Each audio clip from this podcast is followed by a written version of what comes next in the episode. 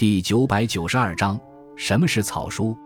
草书有章草、金草、黄草之分。章草最早形成于汉代，当时通行的是草隶，即草率的隶书，又名隶草、古草。其后发展成为章草。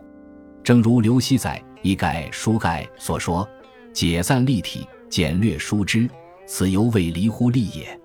章则尽古天纵，草则变化无方。”至汉末，张伯英之把章草里面的隶书笔意省去，将上下字体之间的笔势连带、偏旁连接，从而创造出了金草。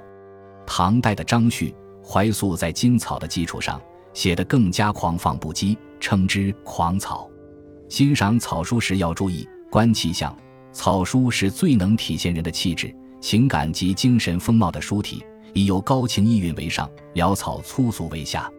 宋代米芾曰：“草书不入晋人格，则结成下品，可为参考。”观笔墨，草书是典型的线条艺术，不论中锋、侧锋、方笔、圆笔，都要内含情致，外具形制。墨法则要浓淡润枯，五色焕发，具见神采。历来人们形容草书佳作，都说是笔走龙蛇，美术上称为蛇形线。那么蛇形线有什么样的艺术魅力呢？英国画家何加斯通过各种线条类型的美学研究，认为蛇形线赋予美以最大的魔力。蛇形线是一种弯曲的，并朝着不同方向盘绕的线条，能使眼睛得到满足，引导眼睛去追逐其无限多样的变化。